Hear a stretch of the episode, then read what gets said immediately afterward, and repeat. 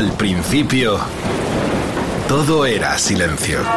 What we've got here is failure. Y del silencio nació el rock.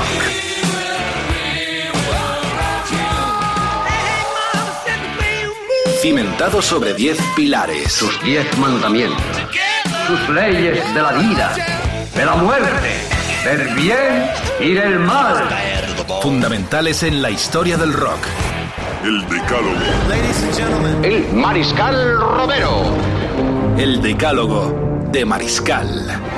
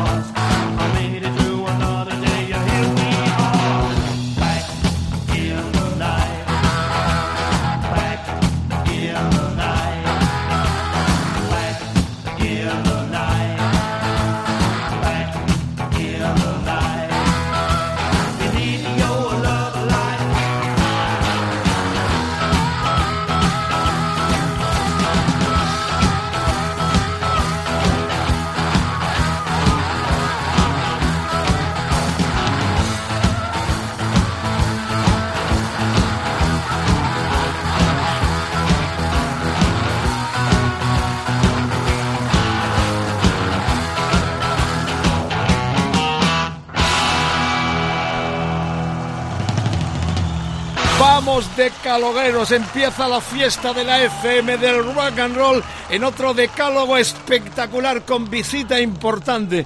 Pero no podíamos empezar sin mandar un recuerdo, sobre todo al especial que hicieron Edu y nuestro querido eh, y eh, recordadísimo, eh, querido amigo, colega del alma, su, su programa precede al nuestro, como es el Motel con Rodri, al cual me estoy refiriendo naturalmente, que le hizo homenaje a Wilco Johnson, al cual tuvo también oportunidad de entrevistar.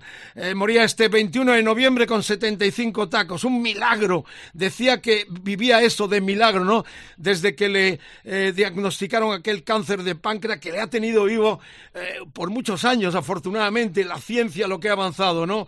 Lo veíamos aquí en el 19, en el 15 me parece que fue también cuando vino por penúltima vez. Eran de la casa. Yo recuerdo que en los 70 en Londres, cuando iba a por disco o hacer algún reportaje, era raro que no estuvieran tocando en algún, en algún pad. Aquí se hicieron como de la casa. Hubiese sido mejor eh, montarles un piso a los Dr. Phil con el gran, con el gran Lee eh, Brillat. Guy, el cantante armónica, espíritu total. La verdad es que nuestro tributo, nuestro recuerdo y nuestro homenaje al gran, al gran Wilco Johnson, que tristemente se nos fue. Era una muerte anunciada pero duró, duró, dio guerra, tocó y hasta tuvo el honor de hacer un disco nada más y nada menos que con Royal Daltrey. Esta es una buena entrada para esta cita nocturna con Alevosía y con este tema Back in the Night. Regresamos en la noche en la cita en Rock FM con el decálogo. Edu Barbosa, eh, Quique Vilaplana, Jorge Vilella, todo el equipo, Carlitos Medina que nos pone la careta de entrada. Gracias por la sintonía. Os queremos gente maravillosa y el que está a mi izquierda es Jorge Martínez que participa como invitado en este decálogo. ¿Algo que decir? Bienvenido, amigo. ¿Qué tal? Encantado de estar aquí. Eh, y Wilco Johnson, pues a mí me ha, me ha gustado mucho. Tú le invitabas. ¿eh? Bueno, no exactamente, ¿eh? no, no exactamente. Ponías Pero esos gestos de grillao. Esos que- gestos los, eh, los pone la cafeína y sobre todo la anfetamina. ¿eh? Tuve además ocasión de, de tomarme unas copas con Wilco de noche aquí en, en Madrid y él me decía que, oye, un café, aquí en el Agapa, aquí no hay café, te vas a hacer un agujero mayor que el mío con que estoy haciendo con el whisky.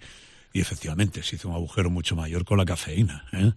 Café hay que, hay que tener cuidado con él. Es una droga que no exenta de peligros. Bueno, EDDM ilegales, el almohadilla, el hashtag de esta noche, de este programa, Facebook, facebook.com barra rockfm, Twitter, eh, eh, rockfm guion bajo, es Instagram rockfm, el WhatsApp 647 33 99 66. Quiero sentiros ya ahí porque hay mucho fan, eh, vuelven con el disco de los 40 años, el primero, tantas historias. Jorge es una enciclopedia estatal de nuestro rock más contundentes, agresivo e hinchapelotas, como dirán los, los argentinos. Pero también eh, traspoló, recuerdo que hace unos años, estando de gira yo, cubriendo una gira de Mago de Oz, en Ecuador no me lo podía creer, eran tan idolatrados que, que vine asombrado, le llamé, le dije, tío, lo de Ecuador tenéis que regresar ya porque es como tu casa también, ¿no? Ese impacto en Latinoamérica, Jorge, te ha llenado de muchísimo orgullo al cabo del tiempo. Bueno, a mí me gusta mucho Sudamérica y siempre hablo de que yo sentía nostalgia de América antes de conocerla. ¿eh? Y bueno, Ecuador sí que es un sitio que, como nuestra segunda casa, siempre hemos tenido ilegales una vocación internacional, un ir más allá de las fronteras previstas y empezamos a visitar Ecuador, Chile. eh, este año hemos estado también en... Bueno, ahora vamos a ir a Bogotá. a Eh, no, estáis ya, habéis estado en Bogotá Eh, en hemos el... estado en Perú, ahora vamos a ir a... Hemos estado también Vive en el Latino altavoz. has hecho, el Vive Latino en es el en, Parque en México. Ah. Ahora es el Rock al Parque, en, en Bogotá. El Vive Latino es en, en el DF de México. Hemos estado también en el 2019. En fin, Estados Unidos sí que hemos recorrido un poco también, Newark, Nueva York. América, está muy bien. El mapa del mundo no es tan pequeño como parece. Ilegales 40 años from Asturias, España, Sí. entre Gijón y Oviedo, ahí se mueven, la pandemia estuvo muy activo, yo tuve oportunidad de marchar con él algunas veces y estaba con sus lados de plomo, en ese castillo, en esa mansión que tiene eh, de arraigo familiar en Gijón, la tienes, ¿no? La, la- En, en Oviedo eh, está, tengo un apartamento y luego la casa familiar está cerca de Grado, en Bólgues, es el Palacio de Bólgues y tal. Y bueno, ahí sí que también tengo juguetes en todos 200 sitios, ¿no? años tiene esa casa, ¿no? 600. Como la del conde, 600. 600. Como la del conde Drácula, hay gente que la ha visto Bueno, y dice, aquello es un yo poco intenta- tétrico, he ¿no? intentado ser vampiro, pero solo soy murciélago usado. ¿eh? ¿Y cómo se vive sin pareja y sin hijos en una casa tan grande? Se vive sin novia y sin reloj. Yo me quedo mucho Miso- tiempo... Misógino, misógino. Me quedo solo allí muchas veces. Hombre, a veces recibo visitas de todo tipo. Pero cuando hay tormenta y tal, es, yo creo que es mi momento. Es un momento muy... Hay gente que, que pasaría miedo allí. Yo me siento realmente cómodo en ese sitio. Aunque suene ripipi, eh, eh, tus, eh, tus novias son el rock and roll, eh, o sea, tus hijos y tus novias son el rock and roll. El mensaje que transmite desde el 80, 79, ¿no? Que empezáis con el- Manson. sí, el, bueno, el tipo de vida que he llevado no era aconsejable para, para adquirir una responsabilidad como tener hijos. Eh, vivíamos en un clima casi autodestructivo dentro de ilegales. Estar en ilegales implica una serie de riesgos que, que- que un padre no puede, no puede asumir. Muy bien, papá. Un buen padre de familia. Entonces, era la música o, o una vida un poco más ordenada. A ver si no sales como Sabina y te da, te da miedo. Bueno, yo- Eh, Hare Krishna, Hare Krishna, Jorge Martínez. En Mm. el decálogo, no, como siempre, crudo y sincero y nos va a contar muchas cosas aparte de escuchar. Bueno, vamos ya a la pomada con este reedición por todo oh, lujo, eh, con toda clase. Has, has volcado todo en esto que edita eh, Warner en este momento, Ilegales 40 años. Eh, caja y hasta casete, qué alegría me has dado. ¿eh? Sí, hay, hay una versión en cassette, hay una caja muy, muy bien poblada, una- por, por tres vinilos, varios CDs, en fin. Eh, se ha editado de, de todas las maneras posibles para, para todos los bolsillos y para también todas las... Supervisado por ti todo. Sí, sí, sí. Se han incorporado grabaciones eh, que no tienen una verdadera calidad sonora, no tienen tanta calidad sonora como el disco mm, que viene incluido también, que está perfectamente eh, masterizado, se han recuperado frecuencias de esas que estaban perdidas en las primeras ediciones y bueno, con, una, eh, con un sonido de lujo. Y también hemos incorporado mm, maquetas y cosas de directo, pero esas de una manera más cruda, porque hay que evitar que se escape el rock and roll. El rock and roll a veces está en, en esas imperfecciones, ese sonido distorsionado, ¿eh? ese casi fuzzy, que solo se crea con, Bueno, con esa aquí mezcla manda de... la música, es de los que tienen esa responsabilidad por Sí. cuanto que técnicamente está muy preparado, tanto intelectualmente como técnicamente. Eh, no os podéis imaginar cómo cuida sus guitarras, eh, cómo piensa, cómo elabora. Esto tiene que estar guapísimo porque lo ha supervisado él mismo y en ese aspecto es de un cuidadoso tremendo los que lo conocemos desde hace tanto tiempo. Vamos con la primera rareza del, del primitivo primer disco del 82. 40 años, esto se grabó en, en Sevilla. Preséntalo tú. Bueno, esta es una, una versión anfetamínica y alocada de Hola Mamoncete. ¿eh? Se ve que vamos mm, muy rápidos, muy enfurecidos. Esto es rock and roll.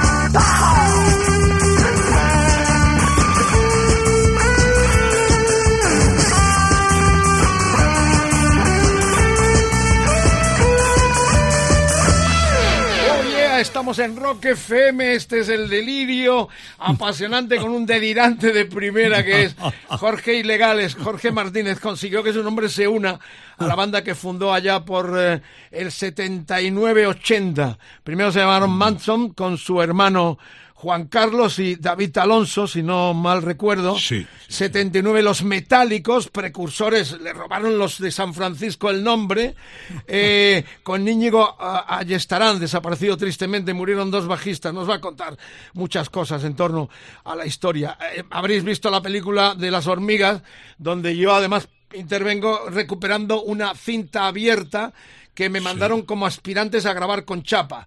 Eh, no sé en aquel momento por qué no se ficharon, pero sí en esa película mostramos el documento que yo guardo todavía de aquella cinta de maqueta que nos enviaron para ser posibles artistas de chapa. Tuvieron una carrera muy brillante hasta nuestros días y Jorge ha sabido mantener el tipo, eh, la filosofía de un tipo, reitero, muy preparado, donde mezcla mucha la intelectualidad, citando a Ortega, a Juan Ramón Jiménez o a sus eh, autores favoritos con la música. Mucho pensamiento eh, un tipo realmente eh, muy interesante dentro de, un país donde eh, tristemente la intelectualidad no, no sobra mucho en el mundo del rock and roll. Pero eso es otra historia. Em, ¿Cuál es la idea entonces de sacar todo este material, Jorge? ¿La compañía te lo propones o tú tenías tanto en el baúl que dijiste hay que sacar esto? Bueno, yo me sentía fatal cuando hace unos años, hace unos 12 años, iba a las tiendas de discos de música y en la I no estaban nunca ilegales. Estaban los inhumanos, estaban otras bandas, pero ilegales nunca. Y bueno, esto es a una banda que ha llegado a dar 300 y pico conciertos al año, que no se le tenga en cuenta que hayamos desaparecido de esta manera.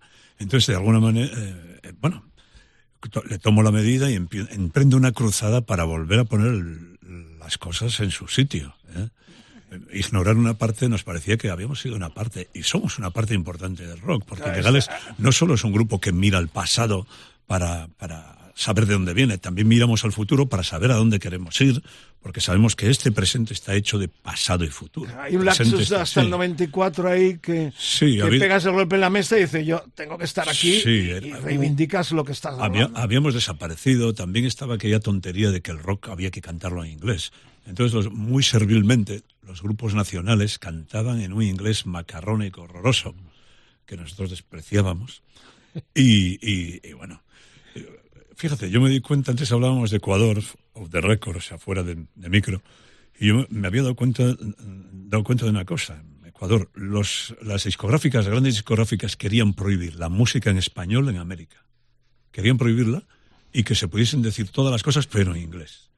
Entonces, cuando digo, bueno, se monta, eh, los ecuatorianos son gente muy valiente. Ya, Y, varias y- y his- montaron una verdadera revolución porque querían el rock y la música en español. Pero cuando llego a España, me encuentro con que los grupos españoles están cantando en inglés. Y bueno, les están sobornando muy bien, por lo menos les dicen, no, no, no nos están pagando nada, es que es nuestro idioma. Y digo, lo que sois es gilipollas. Pues fíjate lo que es la historia de alguien que también ha trabajado en la radio argentina y que ha visitado esos países con frecuencia. En Argentina ocurre al revés. En Argentina, cuando los milicos invaden las Malvinas, la historia triste de tantos muertos, una Mm. Guerra estúpida, Sí, sí, sí.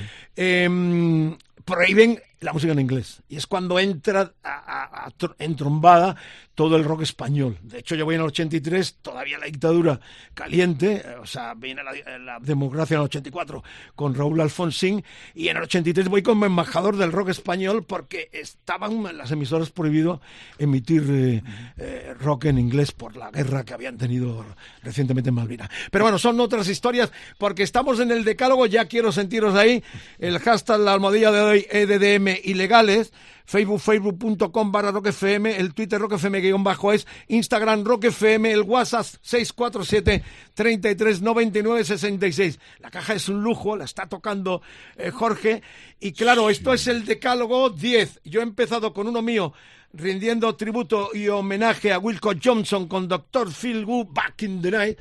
Y, y su, primer, eh, su primera influencia, lo, lo que nos ha pedido, eh, pues es una banda que capitaneaba un americano llamado Paul Collins, The Beat. ¿Por qué los eliges? me, me gustó mucho cómo tocaban. Me gustaba mucho cómo repartían la melodía con cosas de guitarra ligeramente saturada. Era todo muy, lo medían muy bien. Las Power melodías. pop, eh, ¿no? Se sí, era power pop. Estaba, ¿eh? estaba bien hecho. Tenía, tuvieron un momento muy bueno Paul Collins. El primer disco yo creo que es imprescindible. El primero sí. eh, además es una de las bandas favoritas de Armstrong, el, el, eh, líder de los Green Day, que en la opereta, eh, el musical que hicieron en Nueva York, eh, en Broadway, este tema concretamente, uno de los temas de este disco, el primero de ellos, el, el de debut, eh, lo pusieron en la obra. De hecho, hay en internet algunas ah, imágenes de esa opereta rock de American Idiot, donde metieron eh, una de las canciones este primer LP, de la cual tú has elegido You Won't Be Happy. Sí, a mí me presentaron aquí en Madrid a Paul Collins una vez y tal. y bueno, era un poco como un poco distante. Claro, le habían presentado a tanta gente. Luego asistió a un concierto de ilegales y desde entonces siempre iba a los conciertos. Decía, ahí está tu amigo Paul Collins. Y bueno, pues adelante, tío. Facilítale la entrada, coño, que es uno de los grandes. Pues ya que está con los Beat, eh, eh, nació en el 56, Nueva York, prácticamente a la par que tú. Sí, sí. A la par que tú. Y el tema, eh, me lo están diciendo, el tema que hizo Billy Armstrong en el musical American Idiot en Broadway fue Walking Out on, Blo- on, on. El que pinchamos es el favorito de Jorge, You Won't Be Happy, el decálogo. Empezamos con los Feel Good, Wilco Johnson, la rareza ya incluida en esta reedición de 40 años del primero de Ilegales. Y ahora viene uno favorito, gran favorito de Jorge, Paul Collins.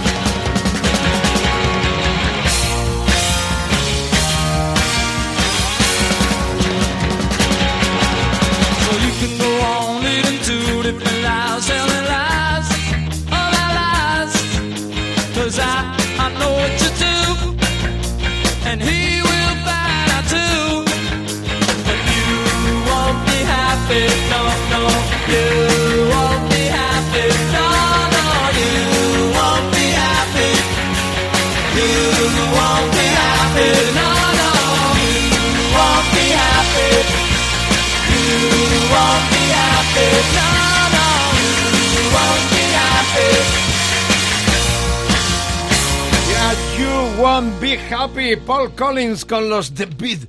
Está Jorge rememorando. Lo conocía, lo vimos algunas veces también, uno de los habituales en nuestro país con el legado de esta banda americana, neoyorquina, donde creció oh, eh, Collins, un favorito de Jorge. Eh, qué bueno eh, lo activos que estás en los últimos tiempos. Eso me encanta, ¿no? No te cortas ni con cuchilla. Qué va, bueno, no puedo parar de moverme. Soy de naturaleza nerviosa y tengo que hacer cosas de manera constante. Constante, Gente. claro, tienes una vida eh, de alguna forma, Mm. lo que decíamos, volcada. No tener familia, no depen- depende todo de ti, Me- lo vuelcas todo en la, en la Me música. puedo permitir muchas cosas, no todas las que quisiera, pero sí que me puedo permitir muchas cosas. Y, y bueno, ahora, en fin, ir y venir a América, es, eh, todas estas cosas. ¿eh? Tocar la guitarra a altas horas de, de la noche, a cualquier hora. Tengo locales acondicionados La- para las poder guitarras hacerlo. famosas tuyas, que además has viajado Buah. exclusivamente, me contaste alguna anécdota de Para- viajar a Nueva York a- para- por comprar una guitarra. Esa me- pasión, ¿cuántas tienes ahora mismo? Pues no, soy un, canta- un contable malísimo. soy un contable malísimo, pero tengo muchas guitarras muy interesantes. De Nueva York he traído, bueno, me traje una Vega Duotron del año 46, que tengo con su amplificador original. El, el amplificador parece como una de esas radios antiguas, ¿eh? Es como muy... La he visto, la he visto. Eh, ¿Eres muy Gibson o, o pululas entre...? Ando Con todo tipo de Con todas, ¿no? Todo tipo ¿Cuál de es la que más te, te- te emociona? Uy, más te cada hace día vibrar? depende de lo que. Últimamente me ha dado por una Stratocaster de estas. Que, lo era una guitarra sintetizador de estas. No uso la parte sintetizador Ah. y uso la otra parte. La truqué un poquito, la mo- modifiqué un par de ajustes y buah, le hago cada cosa a la pobre que no sé. Bueno, estamos compartiendo este decálogo con Edu Barbosa, el mariscal Jorge Martínez, contándonos este revival, 40 años del debut. Eh, por cierto, la portada la hizo ah, esta chica que murió este mismo año, Calele, ¿no? Oh, Calele, que una era de las gran musas artista. de la, Sí, sí. de la- del arte madrileño, ¿no? De la movida también. A mí me encanta esta portada, bueno, porque lo primero es un suicida disparándose un tiro en la cabeza, que a mí me parece que los, es una, man- una manera muy... ¿Se digna la pediste de tú o fue la compañía la que le pidió? No, la- ya existía la fotografía y entre varias que existía la posibilidad, había la posibilidad de elegir, yo elegí esta. que ya con Paco coloreaba Martín. que era la especialidad de ella. Sí, ¿no? sí, estaba colorada. Es que tiene un punto entre la nueva ola y la psicodelia. Esos colores que ves cuando, cuando el ácido disérgico empieza a hacer efecto, que se ven todos los colores muy intensamente. ¿eh? Sí, bueno, si el camello no te ha engañado. Bueno, eh, ya sabéis, están las redes sociales abiertas, muchas eh, preguntas, mucha gente ya participando. Por ejemplo, César Asensio Pascual dice, hola Mamoncete, que ya la hemos escuchado, en la rareza que tienes en la caja y en los extras de esta reedición que salen estos días. Miguel Ángel Fernández, dos ruedas y un motor. Nadie ha plasmado tan bien lo que es montar en moto en una canción, dice Miguel Ángel. ¿Qué te parece? Bueno, era una buena canción para moteros. Yo tengo que decir que desde 1990 no me subo en la moto, porque mi tendencia a, mm, a poner las cosas a máxima velocidad me, me impide circular con seguridad. Pues estamos es hablando que no solo pongo en, dos en- ex. en- claro, no tengo, no tengo, no solamente pongo en peligro mi vida, pongo también en peligro la de los demás. Y bueno, la mía la puedo poner en peligro, La pero la de los demás reflexión no. hice yo cuando dejé de, de montar en moto. Pablo Linares Ángeles Terminador. Bueno, tendremos de todo. La farmacia del rock and roll. Esto es el programa que tú participas de forma muy activa en esta mesa redonda que compartimos a veces con nuestros favoritos en todos los estamentos. Podemos traer a un cocinero, podemos traer a un escritor, podemos traer músicos, sobre todo que son los que alimentan el, el gran contenido de estos decálogos en Rock FM. Buen viaje por las carreteras del país, buena escucha a los que están currando por las noches en hospitales, en camiones, en seguridad, bueno, muchos amigos que nos escuchan y en Latinoamérica, donde afortunadamente tenemos mucho arraigo por cuanto que mucho, suenan también mucho eh, músico estatal nuestro con gran repercusión en Latinoamérica. Os queremos, hermanos, eh, eh, más allá del charco, en los países hermanos de Latinoamérica. Eh, vamos ya con la, con la que es la, la cuarta entrega y esto nos remitimos ya al último trabajo rodeado de estrellas y colegas afines como Evaristo, el gran Evaristo, eh, La Polla Records. Eh, este, este disco, ¿cómo lo pergeñaste? ¿Es también idea tuya o la compañía Eso es idea, arrima? eso es idea mía. Celebrábamos ya nuestro 40 aniversario como banda y digo, venga, vamos a, a re- a- a reunir un, un número de canciones. Elegimos 16 canciones. Una que queríamos revisar, que era antigua, y todas las demás canciones muy nuevas o incluso canciones a estrenar. Entonces llamamos a algunos artistas, los conocíamos y, y el contacto fue más fácil pero otros hubo que no los conocíamos de nada y con toda nuestra cara dura y el desparpajo y, y la sinvergüencería que, Que te caracteriza, que caracteriza a ilegales, pues les llamamos y, oye, podría estar, hicimos la propuesta y aceptaron muy generosamente y, joder, alcanzaron unas cotas artísticas que no estaban previstas. Yo sabía que eran buenos y por eso los llamábamos, ¿eh? pero eran mejores de lo que yo creía. Evaristo La Polla tiene también el nombre del grupo anexionado como el Jorge Ilegales en Rock FM en este tema incluido en este discazo enorme La lucha por la vida con distinguidas colaboraciones que irán desfilando a lo largo de este decálogo. Si no luchas, ¿qué pasa si no luchas, Jorge? Si no luchas, te matas. Ser manso es peligroso.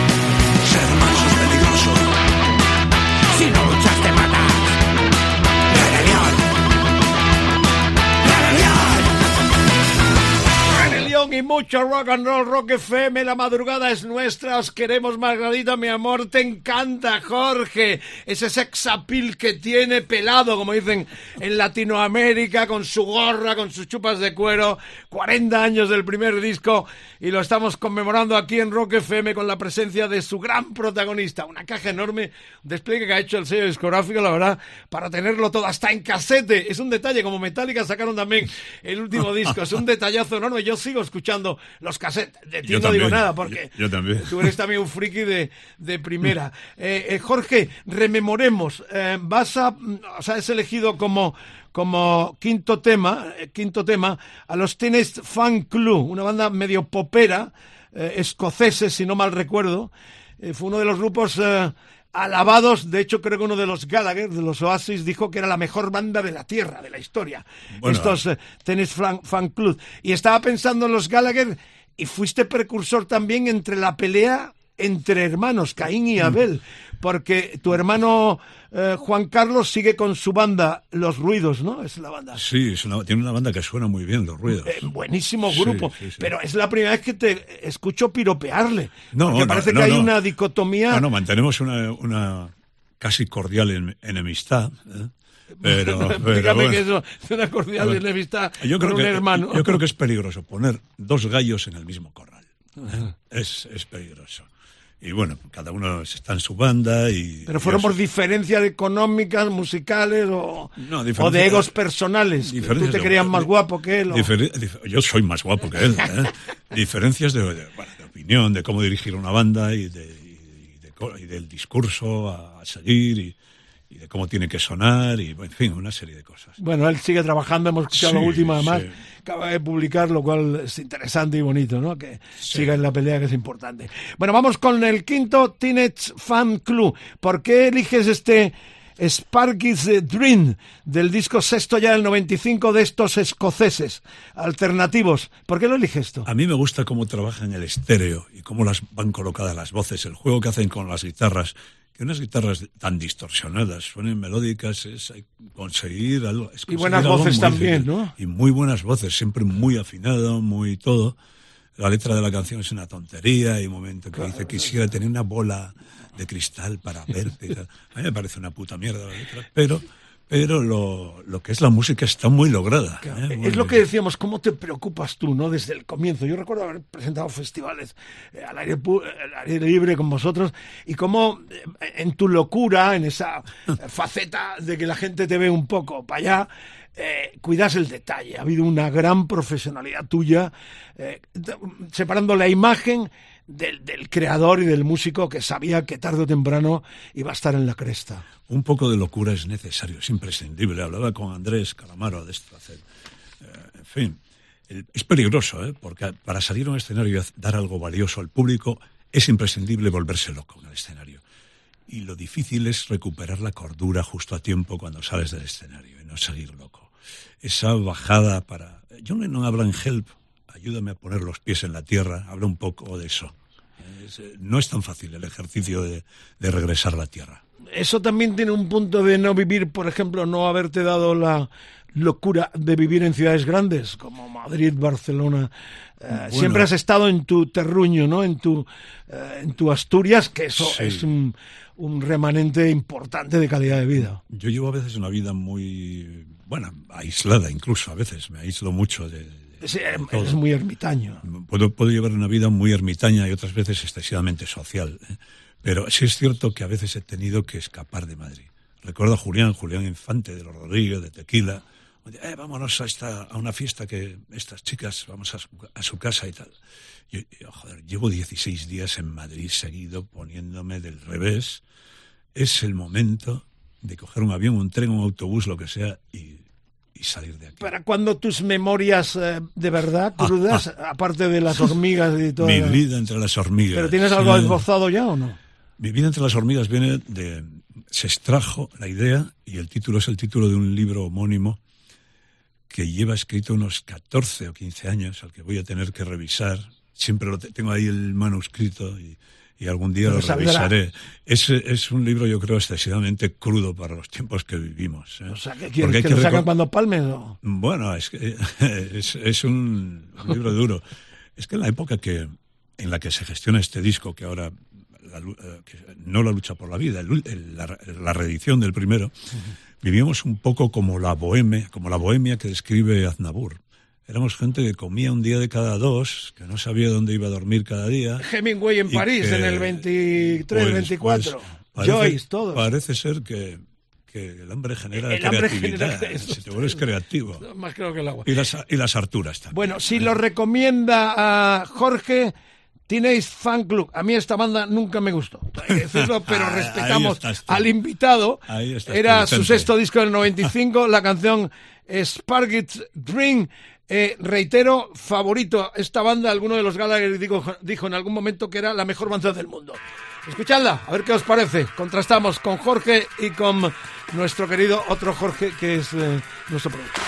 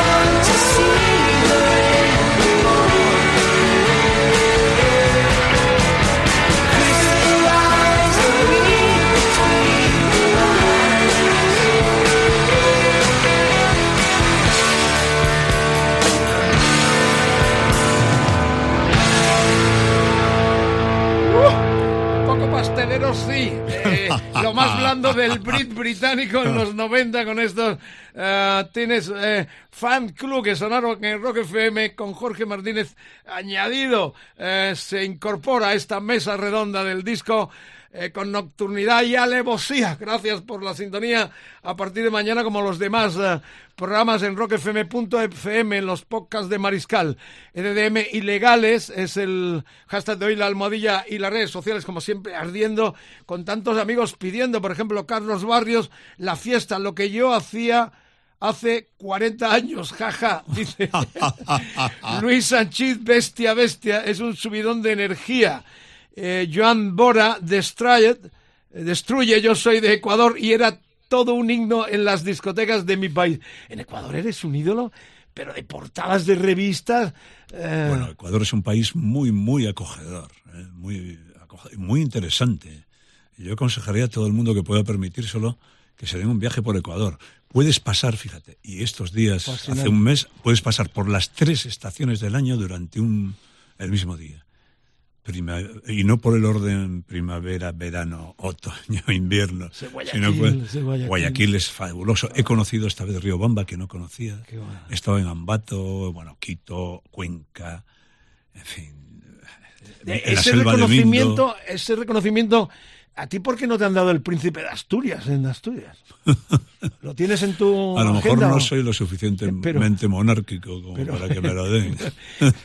Pero yo creo que había, si a Dylan le dieron el, el Nobel, ¿por qué a ti no te pueden dar el príncipe de Asturias? Pues, pues voy a proponerme. Claro, yo, yo firmo. voy a postularme para... No, para- para- Edu también firma. donde Tráenos a Vale. nosotros el documento que. Va. Pero lo rechazarías como. No. Te cogerías la pasta y no irías a presentar. Tiene una prestación económica, ¿cómo iba a rechazarlo? Al final todos sois iguales. bueno, luego podría, podría invertir el, el dinero en cualquier cosa. Bueno, seguimos con Ilegales, 40 años, esta reedición fascinante con todo. No ha quedado nada, o sea, has volcado todo lo que generó este primer disco del 82. Hemos eh, hay mucho más material, pero hemos elegido cosas. A veces incluso se han elegido versiones no tan buenas, pero que les falta, mm, tienen esa garra que, les falta un poco de sonido y de cosas, pero tienen esa garra, esa cosa que solo el rock and roll tiene. Eh, Y que solo se dan determinados directos. Abría el disco y era la primera canción que compusisteis de las que presentabais No, no, a los sellos, porque llegáis de, de presentar Sí. maquetas, ¿no? ¿Cómo es la historia eh, de, de la irrupción vuestra en el disco, en, la, en, Pues, el, en el negocio? nos presentaron- Discográficamente hablando. nos presentaron a un concurso. Nos- nosotros no queríamos participar en un concurso porque con la arrogancia juvenil del momento, que, es, que es inherente al rock and roll, no quer- nos considerábamos muy por encima de todas las bandas del momento, pero alguien nos, nos apuntó en el concurso, lo ganamos, ganamos el concurso. Local, un concurso local. Sí, un concurso local, a pesar de que parte del jurado quería descalificarnos porque yo tenía una guitarra, una Hofner Club, y la destrocé durante el- los, los conciertos que se daban tal, con la mala suerte de que parte de la guitarra cayó en el palco del jurado, en fin, provocando algunos desperfectos en la zona. Y también porque había dicho unas cosas por el micro que les parecieron insultantes. has Tengamos en cuenta las fuerzas vivas, las fuerzas vivas en ese momento creían que tenías que decir cosas como para el público nacional que quiero y debo tanto y nosotros no decíamos ese, nuestro discurso no iba con eso, ¿eh? no no hacíamos esas cosas. Tú y el Molina de News sois dos personajes Buah. claves de los que han salido es- esquilados a veces de los escenarios y de los locales y de los pueblos. Bueno, yo, eh, eh, nada, pasó eso. y- pero claro, varios eh, miembros del jurado tenían un estudio de grabación y estaban al día de lo que se hacía, estaban al día de lo que era el punk, la nueva ola, todo eso, la- las actitudes del momento. Y dijeron, no, no, este es el grupo ganador, sin duda. Y así grabamos nuestro primer disco. Y luego este ya fue por cuando hicimos tres canciones con grabación y mezcla en, en siete horas. Entonces los dueños del estudio dijeron, oye, nosotros ponemos el estudio a vuestra disposición con esa manera que tenéis de trabajar, grabar vuestro LP aquí y luego intentamos colocarlo en, en una discográfica. Y así es como conseguimos grabar. Bueno, historia muy común a muchas bandas españolas de los 70 y comienzos de los 80 sobre todo, cuando todo parecía que era movida, pero había mucho más, como demostró, entre otros, Jorge con sus ilegales. Sí, con se, este se nos tema, acusa, eh, se nos acusa de ser los que dieron la puntilla a la movida. Y en parte tienen razón. También es que los gente de la prensa y de la radio estabais hartos de asistir a conciertos en los que los actuantes hacían gala de no saber tocar. A mí eso me parece una estafa. Se merecen algo más que una patada en el culo. Bueno, por eso a mí se me recrimina porque no continué con Caca de Luz para Chapa. Eh, Yo produzco Caca de Luz, divertidísimo, era un aire fresco en los tiempos en que la democracia se venía eh, tras las muertes de Franco, pero a mí me parecía indigno engancharme en una movida, un tipo que había empezado en la radio pinchando a Hendrix, a los Rolling Stones o a Alex Zeppelin. O sea, sinceramente eso fue, sin quitar la parte de eh, diversión, de hedonismo que tanto necesitábamos en aquel momento. Pero sí refrendas muy bien el sentido de que se puede hacer rock and roll, pero bien hecho. Es como la literatura, hay buena y mala. El que le gusta la mala literatura, que la lea. Pero yo prefiero la buena también. Yo prefiero la buena. Bueno, y prefiero este Tiempos Nuevos, Tiempos Salvajes, abría el disco y es la versión tal como se eh, grabó originalmente, como has contado. Sí, hemos recuperado algunas frecuencias que se habían perdido con medios, eh, con los nuevos medios a disposición técnicos. Se ha mejorado el oírla, pero es tal, lo que, es lo que se grabó. No se tocó ni un Power Trio, corrosivos, Jorge Martínez, guitarra y voz solista, David Alonso, batería y voces, Íñigo, allí estarán, el fallecido Íñigo, allí estarán, bajo y voces. Sonando ya.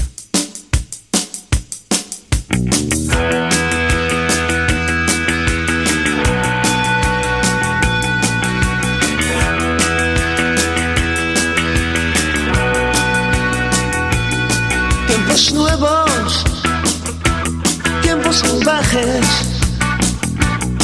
Toma un arma, eso te salvará. Levántate y lucha, esta es tu pelea.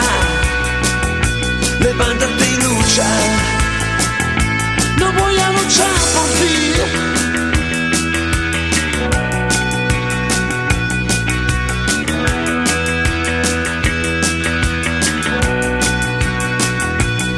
tiempos nuevos, tiempos salvajes.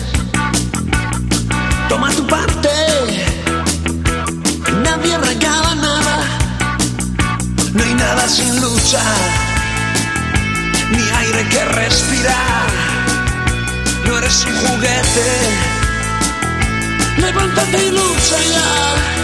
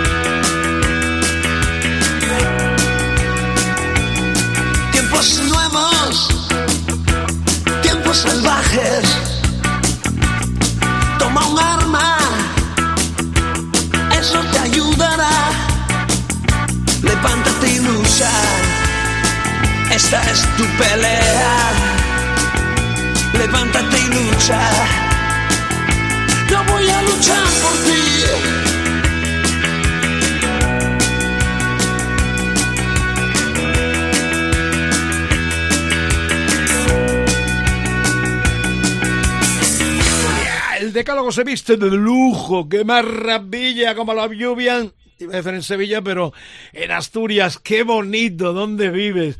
Tu entorno natural, feliz y contento, eh, va cuando quiere, donde quiere, un alma libre absolutamente. Me están preguntando eh, de la portada del Lucha por la Vida poniendo a Rasputín, pero hablaremos luego porque habrá más colaboraciones en el programa. Solo estamos con la sexta entrega, viene ya la séptima. Y Jorge aquí disfrutando también con nosotros. Tenemos la caja, todo este material de los 40 años del primer disco de Los Ilegales, ya para la historia de nuestro rock en el idioma cervantino. Una banda imprescindible tanto en nuestro país como en América Latina. Eh, ¿Has calculado los bolos que has hecho a lo largo del tiempo? Puede haber dos mil, o sea, Pues has hecho un cálculo porque tú eres muy perfeccionista para esto. Muchísimos, muchísimos. Hubo años de tocar 320 y tantos conciertos en un año. Y hubo una época en la que yo tenía un problema. Me quedaba, estaba ca- tocando y cantando y tenía como lapsus en los que desaparecía. Me- me- era como si me hubiese, hubiese desaparecido del espacio. O sea, y volvía a entrar. Era, co- era como unos, un Abducción, fragmento de segundo. Fas, fas, y volvía. O sea, se, me, se me paraba el cerebro. De falta de sueño y de, de- bueno, de viajar constantemente. Usar fármacos para, para mantenerme Y eso se ha monetizado, eh, vives en, en, en casa, No. o sea, has ganado mucho dinero, o sea, y Bueno, me lo, ganando. me lo he gastado, pero mm, he sabido gastarlo. El, el objetivo de Ilegales, además, no era ganar mucho dinero. Hombre, decíamos cosas como quiero ser millonario para olvidarme de los amigos y mantengo ese discurso. O sea, es mm, el dinero si viene, vale, pero no era el objetivo principal. Ni el dinero ni el reconocimiento público Pero mereció la pena el esfuerzo, ¿no, Jorge? Sí, sí. Eres de los eh, privilegiados que viven de esto y bien. Sí, sí, desde luego. Pero el, esfuerzo que hace que lo que hace que merezca la pena es poder agra- haber grabado todo esto, ¿eh? poder eh, conseguir una guitarra eléctrica para que es una máquina perfecta para atrapar canciones ¿eh? y poder ofertárselas a, a un público en noches como las noches de concierto o en los discos que, que están Desde la perspectiva del hombre, del músico, del personaje que ha ido de muy abajo hasta la cresta de este negocio, eh, ¿cuál es tu recomendación, si la tienes, eh, para los chicos jóvenes o los que están todavía luchando en el local de ensayo, que se topan con las eh, compañías, aunque hoy ya eh, realmente las compañías no juegan el papel de antaño, pero ¿cuál es el consejo para poder vivir y bien de esto sin traicionarte a ti mismo y teniendo una vida sana? Pues es difícil, no es fácil, pero desde luego más fácil que lo tuvimos nosotros sí está. En este momento hay sistemas de grabación a disposición de todo el mundo, sistemas... Háztelo tú mismo, háztelo tú mismo. Y tapaos el culo ¿eh? también. No entiendo eso. En fin. Qué grande. Vamos, a, vamos al 69. Estamos en el tercer disco de la Criden, el clásico de clásicos, Green River, sonando favorito en este decálogo compartido con Jorge Martínez, ilegales. La Credence Clearwater Revival, madre mía, qué noche. Gracias por la escucha. Esto es Rock FM, el decálogo Edu Barbosa, Jorge Martínez, el Mariscal Romero. Esto es radio, esto es rock puro rogo.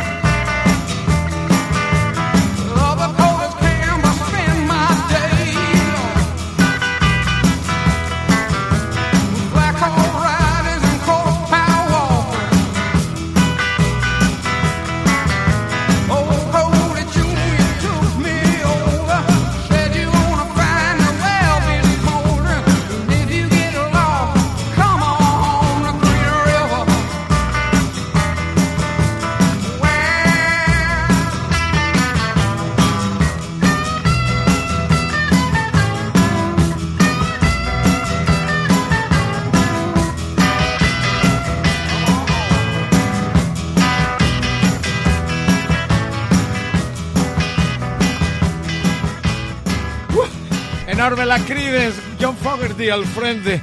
Verle, estoy deseando que regrese, porque este es de los que se va a morir en un escenario como a las viejas estrellas, a lo Chuck Berry o B.B. King. Eh, eh, es emocionante, ¿no? Me Queda, encanta. queda prácticamente solo.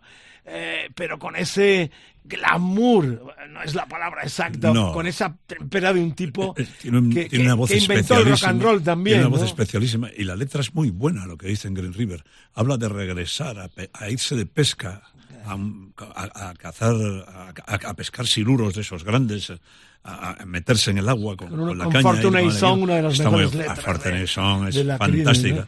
¿no? Es una canción protesta. ¿Te gusta el, el prototipo de frontman cantando y tocando la guitarra, que es lo que tú haces también, no? Bueno, es, es necesario un tipo así.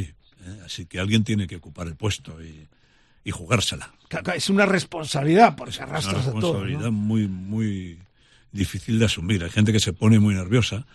Las canciones, además, tocar provoca, provoca, para que sea higiénico y para realmente dar algo al público, tienen que hacerte daño. Nosotros vamos rotando las canciones para, para no automatizarnos y para permitir que sigan generando emociones en uno. Claro, eso tiene una contrapartida que este, te acaban dañando, producen desgaste emocional mientras las vas tocando. Y al acabar el concierto uf, hay una euforia, pero también hay un- una bajada muy fuerte. Estaba recordando es lo que, que- hace que hay gente que se suicide, como, como, como Chris Cornell de Garden o, o como el de Limp Bizkit, o como... Tú has tenido también tu dosis de, de mortandad, tus dos bajistas, ¿no? Pero Sí. estabas recordando... Tocar el bajo en ilegales es peligroso. Sí, porque, porque se fueron dos. Yo conocí además al último que tuviste, que fue realmente triste. en Me parece que en un Mm. Chaval Rock. joven, tenía 43 45, años. ¿no? Y con un 43 hijo, ¿no? años tenía, 43 años, el más sano de, de la banda. Y eh, cuando me llaman por teléfono me dicen, oye, es que ha muerto Jandro. Alejandro No, Blanco, no, ¿no? Alejandro Muere en Blanco, no me lo marzo del 16, 45 años. Pero antes de eh, Íñigo Ayestarán muere más tarde. No, antes. Antes, claro. antes. murió Yo Estarán ya no estaba en el grupo y hacía el 87, creo. Eh, Eso sí que me sorprendió. también. Son, son los que es la etapa de eh, Jorge Ilegales y los magníficos, que ahí se te fue la olla de forma brutal, ¿no? Quería hacer Hacías eso. mambos y cosas raras. Sí, porque son tipos de música muy denostados. Tangos, chachachás, boleros, ¿eh? música, twist. No sé si te recuerdas el twist. ¿Alguna vez habrás bailado el twist? Tú tienes cara de bailar bien el twist. Y él también. Tú eres Eh, parte de nuestra el banda twist. sonora. Claro, los joder. 60 sobre todo, lo bailaban Claro todos y sí. lo tocaban todos. Enrique Guzmán, eh, pionero del rock en Joder, español, claro, Miguel claro. Ríos lo hacía Con también. lo- que los twist. Tops, sí, Miguel Ríos. Y sí. Miki ha estado hace era poco muy aquí bueno nos también. contaba el hombre goma, le llamaban El bailando goma. el twist. Eh, yo- Mickey era el que mejor bailaba de todos. Total, Eh, total, un- goma. además un look, un aspecto... joder, era, Bueno, era volvamos era el a- hombre twist. Volvamos a la lucha por la vida porque yo no sé cómo conseguiste que Bumburi grabara el, el Ángel Exterminador, que lo ha pedido uno de nuestros eh, internautas. Además, aquí está Pablo Linares. Eh, ¿Lo de Bumburi también fue un flechazo o tenías miedo de decirle con lo raro que es? No, no, le, llamé, se contactó, contactamos con Bumburi, nos escribimos y tal. Y, y nada, dije, venga, lo hago. Y vamos, mm, algunas canciones, eh, como queríamos revisitar esta, por una razón, Ángeles Terminador es una canción que se grabó primero para los metálicos, una versión como reggae, muy saltarina, muy poco, muy poco, mm, ¿cómo se- pa- para un mensaje tan, tan duro, muy poco cruda, demasiado alegre, demasiado tal. Entonces la- en el 88 la volvimos a, a grabar. Pero queríamos dotarla de cierta, cierta solemnidad y lo que hicimos fue dejarla un poco agónica. ¿eh? Estaba muy bien, muy triste, ¿qué tal? Y yo, joder, hay que conseguir la versión perfecta. Y Enrique, se- se- con, con gran éxito, se integró como ilegal de pleno derecho y la canta de una manera muy bumburi y también muy ilegal.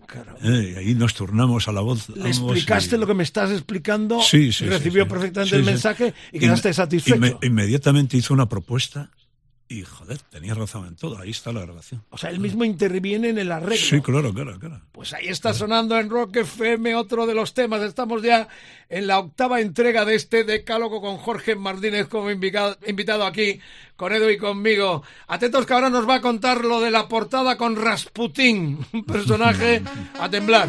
Ahí está sonando la música de este clásico de los eh, ilegales con uh, Bumburi, Ángel Exterminador.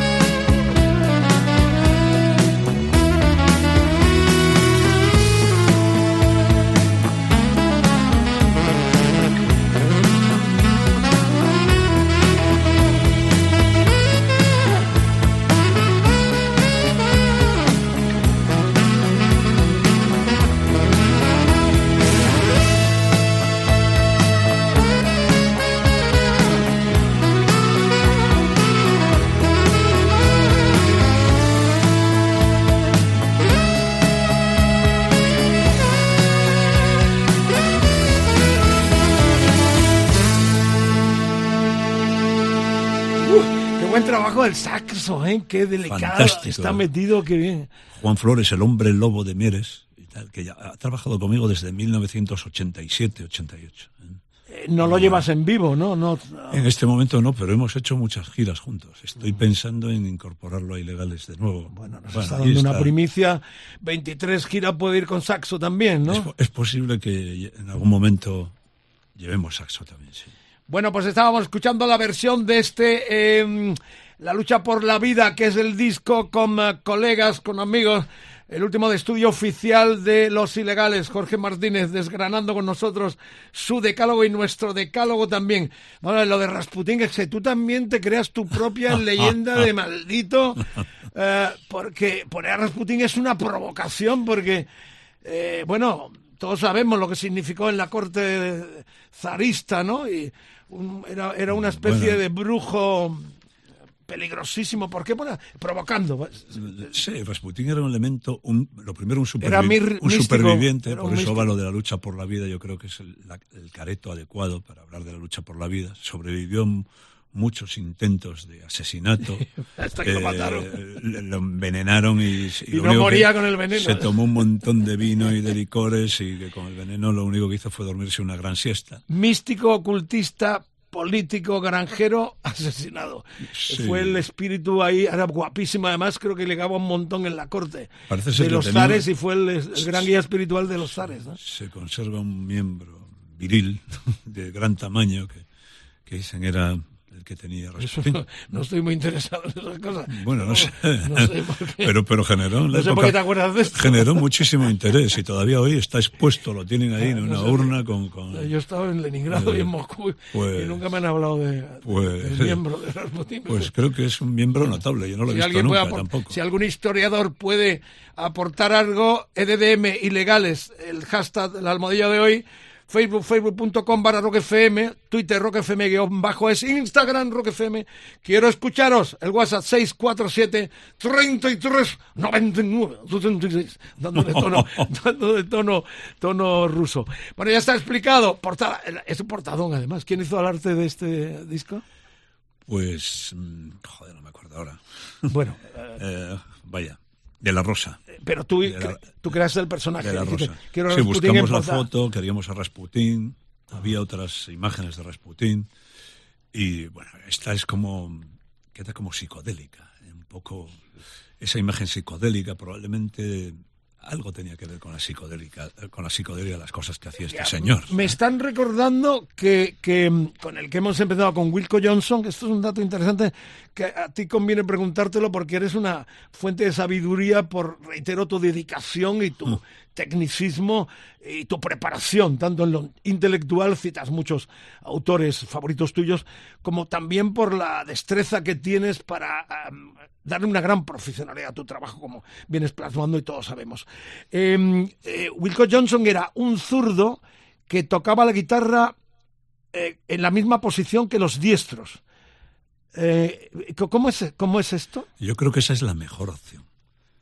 De hecho, cuando empecé a tocar la guitarra la cogí al revés, como, como sería. Y, y- y la mano inteligente es la, eh, para la guitarra es la izquierda en los que somos derechos. Yo tenía que haber cogido la guitarra al revés. Yo creo que es una ventaja. Teníamos que haber cogido la guitarra de otra manera.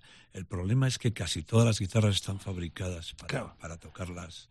Hay que pedirlas exclusivamente. Ahora ya las hay, claro. pero Hendrix tenía que tocar con una Stratocaster con, con- Claro, claro. con la forma al revés y, y en fin.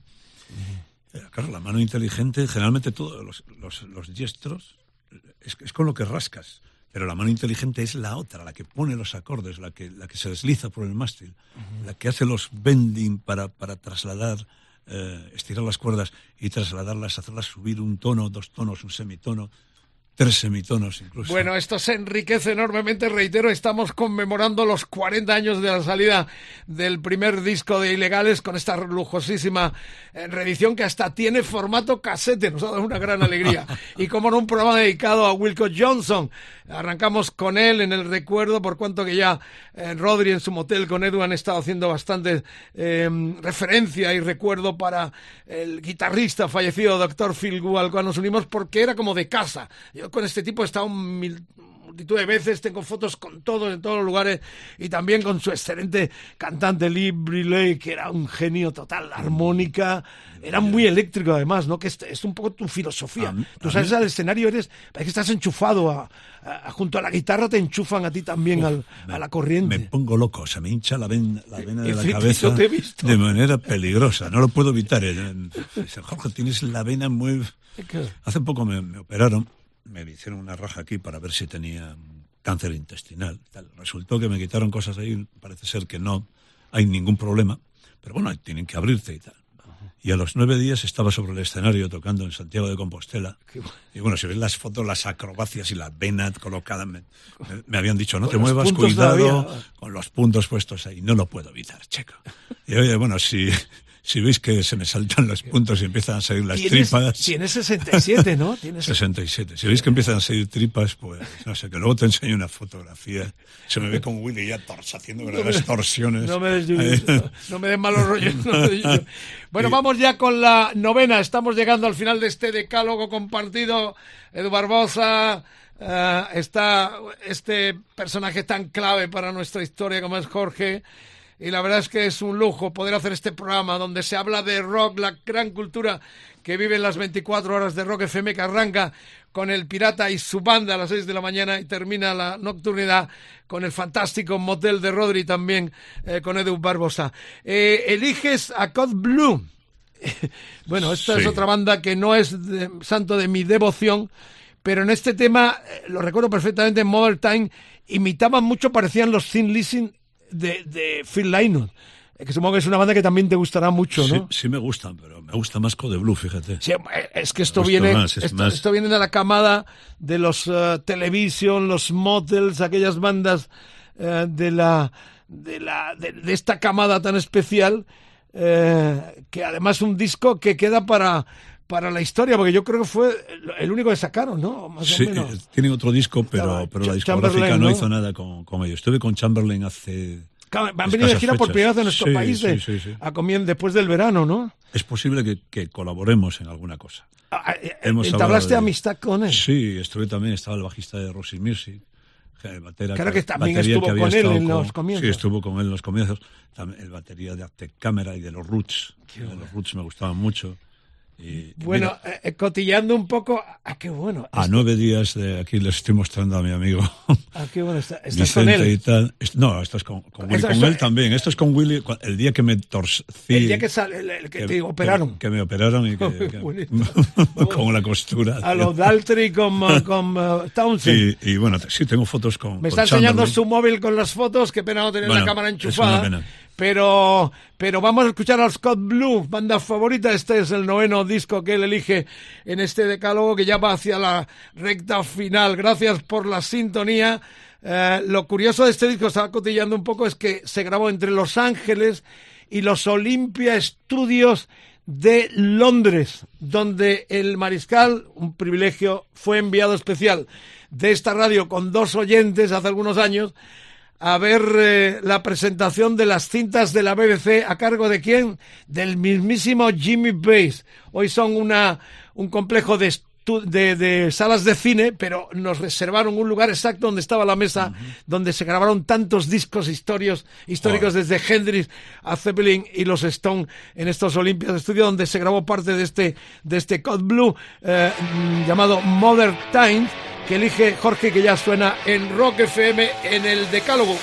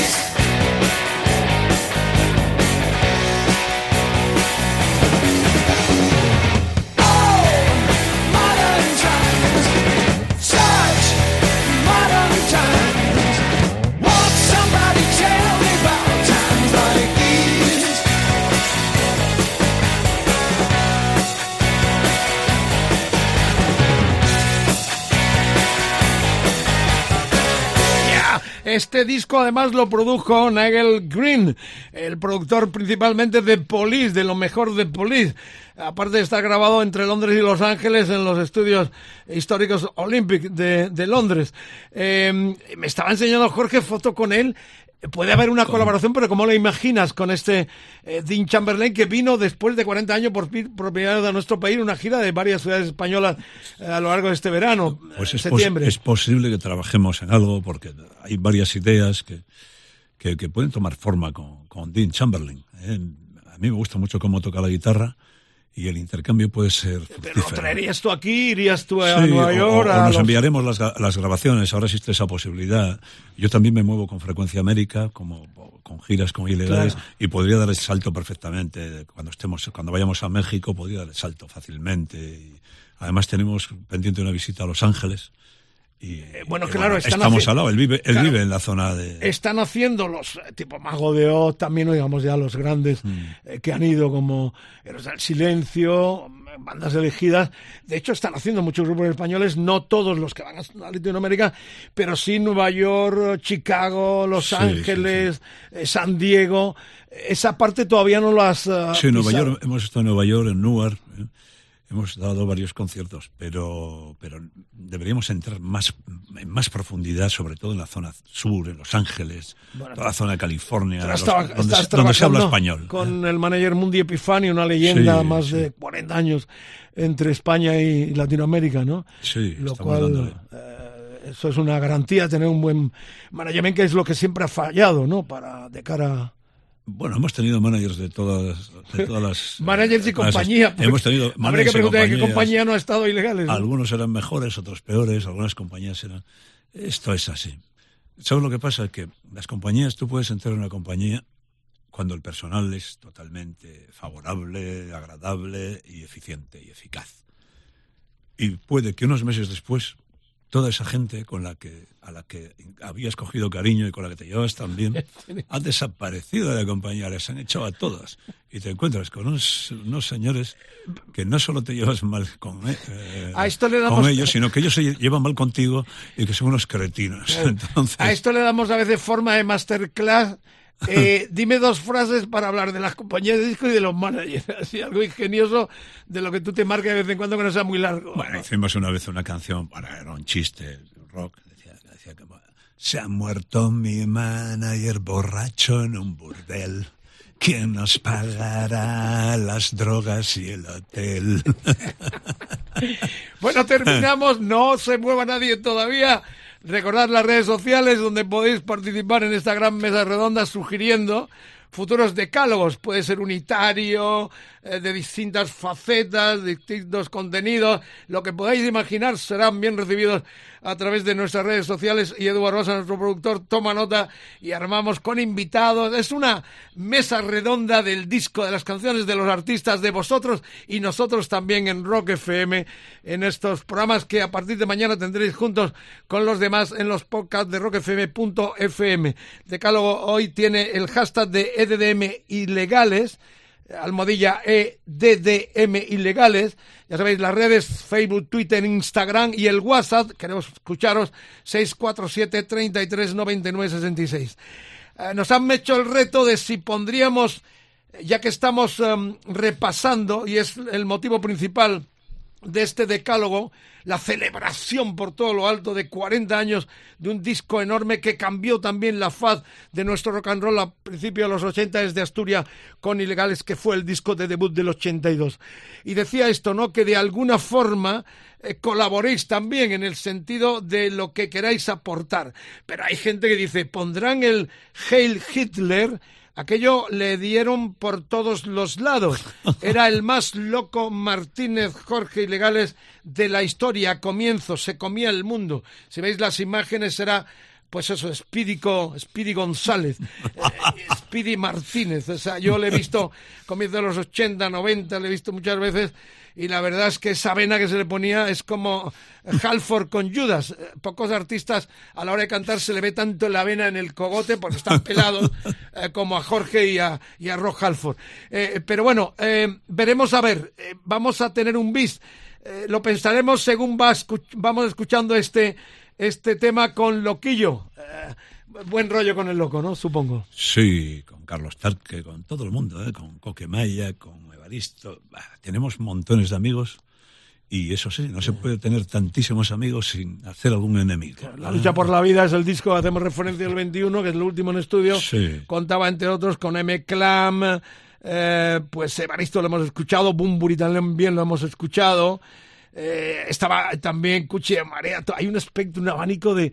eh, tocas todo, ¿no? Un poco el Sí, gran, el gran eh, guiso del rock español. Es que creo que las canciones de ilegales se van en tantas direcciones, probamos tantos estilos, que cantantes que practican eh, es- esos estilos mm, tan dispares, tan separados, encajan dentro de, haciendo un repertorio de, de ilegales, porque, porque es muy variado. Tocamos muchos palos. Y Jorge, otro eh, título de esos brillantísimos tuyo. Tantas veces me he jugado el corazón que lo he perdido, pero estás, eh, no- se te conoce eh, compañera, no se te Bueno, el, conoce, cora- el corazón se juega de muchas maneras. no ¿eh? se te conoce una vida familiar que no has tenido aparte de tu infancia. eh. Hombre, también intento que no, que no trascienda, porque implicar a una tercera persona en mi sucia carrera. O sea, ¿eh? tienes otro Dark Side of the Moon. Sí, tengo, tengo una parte que, que, bueno, tengo una vida privada, o a veces no tan privada, ¿eh? que, que, bueno, que, que no tiene interés artístico. Entonces, pues, es mejor... Todo es arte, ¿no? De alguna forma. Algunas cosas son arte, otras menos arte. Bueno, este es el tema con Loquillo que termina. No se vaya nadie todavía porque tenemos una propina, un bis especialísimo, empezando remitiéndonos al disco que nos dio eh, pie para hacer este decálogo con Jorge Martínez como invitado. Aquí está con Loquillo, tantas veces me he jugado el corazón que lo ha perdido. Alguien me dijo una vez, en la cola de los desesperados, si quieres subir alto, vas a convertirte en tristeza. Tantas veces me he jugado el corazón, que lo he perdido. Calor o haga frío, implacable y duro es el camino.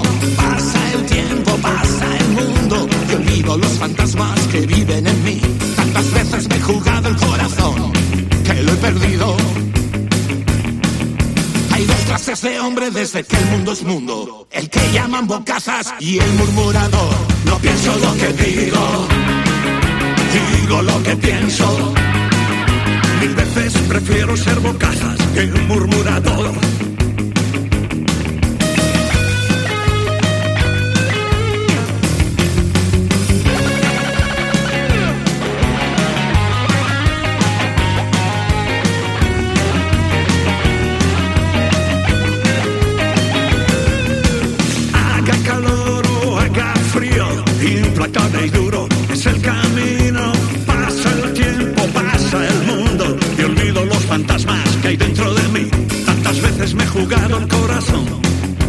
Perdida. Llevo dentro una guerra civil entre mi cerebro y mi corazón. Espacio de conflicto en alta tensión, donde el bueno y el malo siempre es el yo. Tantas veces me he jugado el corazón que lo he perdido. Tantas veces me he jugado la razón que la he perdido. Nadie sabe ya muy bien quién es el loco. Señoras y señores, un placer enorme. Estas 24 horas de Rock FM se cierran hoy con el decálogo, con un invitado excepcional, Jorge Martínez, con este tema enorme contenido en el disco con tantos colegas que salió en el 21, el último de estudio de los asturianos ilegales. Por cierto, gracias a la distinguida clientela que nos subsana el error de que ya no es el premio Príncipe de Asturias a los monárquicos. Gracias enormemente por eh, rectificarnos y ponernos el punto concreto de que es la princesa de Asturias. Ahora se llama este premio que Jorge confiesa en el decálogo que estaría encantado en que se lo dieran. No renegarías para nada, ¿no? Por supuesto que que no. vestirías además de pingüino, harías todo el ceremonial. Por supuesto, ¿dónde quiera recogerlo? ¿La pasta o el premio? Primero la pasta y luego el premio. Bueno, eh, distinguido ilustre hist- asturiano, la labor cultural que ha hecho en todos los aspectos, poniendo esos puntos importantes de intelectualidad, eh, de creatividad, en canciones eh, que ya quedan para la historia de nuestro rock aquí y en los países hermanos de Latinoamérica. Terminamos el programa con la ah, propina, con el bis de este Heil Hitler del primer disco que nos ocupa, que es la reedición que se acaba de publicar. Esto fue una provocación Sí, descaradísima. ¿no? una provocación descaradísima. En- hay que el- entenderla en el contexto histórico. ¿eh? Los Sex Pistols también llevaban brazaletes nazis, no porque fuesen nazis en absoluto, su discurso era totalmente diferente, incluso contrario. Era para recordarles a, a los pretendidamente demócratas y sobre todo a los hippies, que, que se habían vuelto muy dogmáticos, ¿eh? prohibían todo, había que vestir de una determinada manera, había que llevar el pelo de una determinada manera, había que elegir una música determinada, había que oler ligeramente a sobaquina y un montón de cosas más que ya eran inasumibles para, para, para toda una generación. Estaba mal visto eh, casi todo, ¿eh? Eh, tenían unas miras muy estrechas y se habían convertido en todo aquello que ellos criticaban en 1967. Así que era 1976, 1977, diez años después, y, y nada, se trataba de provocarles. Tocamos esta canción en Berlín en una ocasión, y cuando llega el momento en el que, eh, bueno, nos entrevistan para preguntarnos sobre el texto de la canción, ya se les dice todo, y cuando llega la frase, en la noche alemana, los judíos rezan, la persona que estaba traduciendo deja de traducir. Y se hace un silencio, y Hans, un amigo que hice allí en Berlín, que estaba estudiando humanidades, la tradujo. Y en ese momento ¡buah! desconectaron los micros, todo, o sea, estaban escandalizadísimos. Oye, Hans, tradúceles antes de que se vayan que quien ha matado y masacrado a los judíos son sus padres y sus abuelos. Nosotros jamás hemos osado ni tenemos intención de matar a ningún judío así gratuitamente. ¿eh? Y bueno, se creó un momento de con cierta tensión, pero, pero yo creo que necesaria. Fíjate que estamos empezado con un tributo a Wilco Johnson, este, este decálogo que empiezan en el 71, es el, inauguran el concepto de bandas de pub, ¿no? Que principalmente El pub rock. curraban en los, en los pubs, ¿no? Pero estos cuando irrumpen en el 71-72 era un poco también esa, son precursores del punk, porque lo que trataban era pero esto es la bonito del rock and roll, ¿no? Que no escandaliza. Era el gran momento. Yo entonces estaba súper flipado con la explosión del sinfónico, eh, de, de los Yes, de los Emerson, and Palmer, eh, Bowie también, el glam rock co- con, con Bolan y con Bowie era un suceso enorme, con de Hoppel. Estábamos todos alu- alucinados. Pero esto es lo bonito del rock, que es progresión, que es vanguardia. O sea, lo, lo fastidioso o lo absurdo es no ir a ese ritmo, ¿no? De cosas que realmente te emocionan. Doctor Philgood, en aquel tiempo yo flipaba, pero iba a Londres y, cuando iba a, a- a- cogía el time out de aquella guía del ocio que había, ¿te acuerdas? En los 70 principalmente miraba buscando bandas de este tipo, las, las de paz para disfrutar y, y- y ponerme realmente contento y feliz de ver las evoluciones, cómo el rock iba por mil caminos fascinantes, ¿no? Que es lo que tú estás diciendo, como estos también precursores del, del punk, porque lo que trataban en aquella vorágine de, eh, de, de glam, de sinfónico, armar la bronca y volver a las raíces del rock and roll guitarrero puro y duro. Sí, lo de Dr. Philgood fue un poco hágalo usted mismo. Trabajaban con equipos más pequeños, más ágiles, y en vez de tocar en las grandes catedrales del rock, en realidad tocaban en las capillas. Eh, La relación con el público era más íntima, mm, probablemente mejor, ¿eh? Y, y un poco a lo que habían hecho los bluesmen tocando en los bares en, en, eh, 20 años antes. Se volvía un poco a eso. Y, yo creo que, está muy bien. Que a mí me encantó. ¿eh? El pub rock me, me, me ganó. Me ganó desde el primer momento. Yo todavía soy un fanático y un habitual de los pubs, porque entre otras cosas ayuda a que la gente siga viviendo de la música y es gratificante tocarles, charlar, eh, sentir la música en la piel, no tan cerca. O sea que Es mucho mejor. de la yo, magia. yo tengo que reconocer que aunque estamos tocando en muchos grandes festivales, Claro. el público solo puede ver el escenario en una pantalla, de lo que está pasando en el escenario, verlo a pocos metros.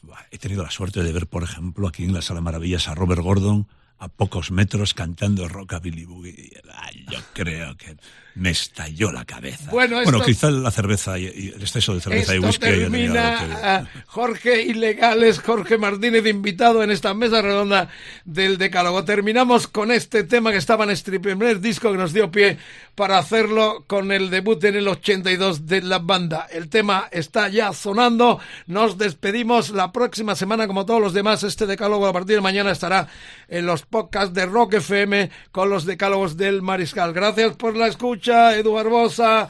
El Mariscal y sobre todo Superstar Jorge Martínez, un placer tenerte aquí, colega. La noche es nuestra, los vampiros del rock and roll. Atentos al tema. Cuidado con los murciélagos.